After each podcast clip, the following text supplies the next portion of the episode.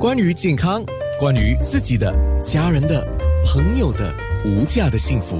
健康那件事。好，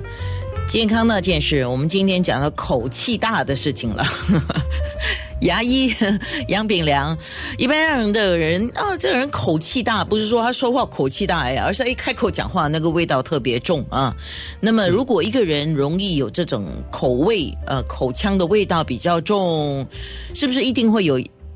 牙周病的问题呢？如果一个人发现自己有这样的一个情况，或别人帮他发现了，那他应该先查什么呢？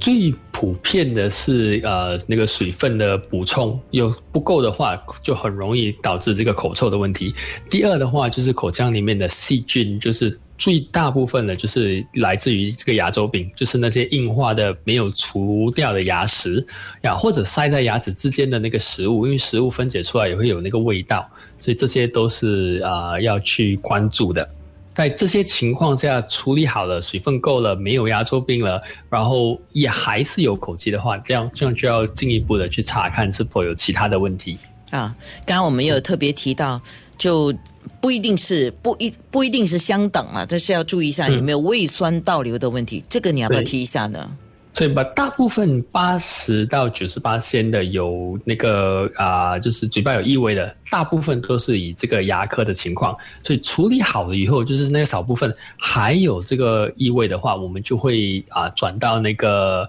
啊内科啊去检查一下，看有没有其他的问题。是那天我跟一位专科医生啊，他是肝胆肠胃的专科。嗯，那有听众就问起了这个胃酸倒流啊，跟口臭的问题啊，或者是胃癌的问题跟口臭的问题啊。那么他说，其实口气一重啊，口臭有发生的话呢，应该先看牙医。对对对，所以我们会 先先检查，先先先彻底吧，不然的话，有时候同时要检查太多样东西，对 啊，是，所以也也不要吓到自己啦，因为很多时候一些特殊的情况，但是我现在问你，这个几率有多高啊？有些人呃，肠胃功能失调嘛。啊，或者是肝有问题，比如说衰竭硬化，肾有问题衰竭，还有一些人身体的一些废物没有办法好好的排出，代谢率比较低，这个产生这个浓跟重的比较难闻的气味，这方面在你们牙科来看，它占的比例有多少？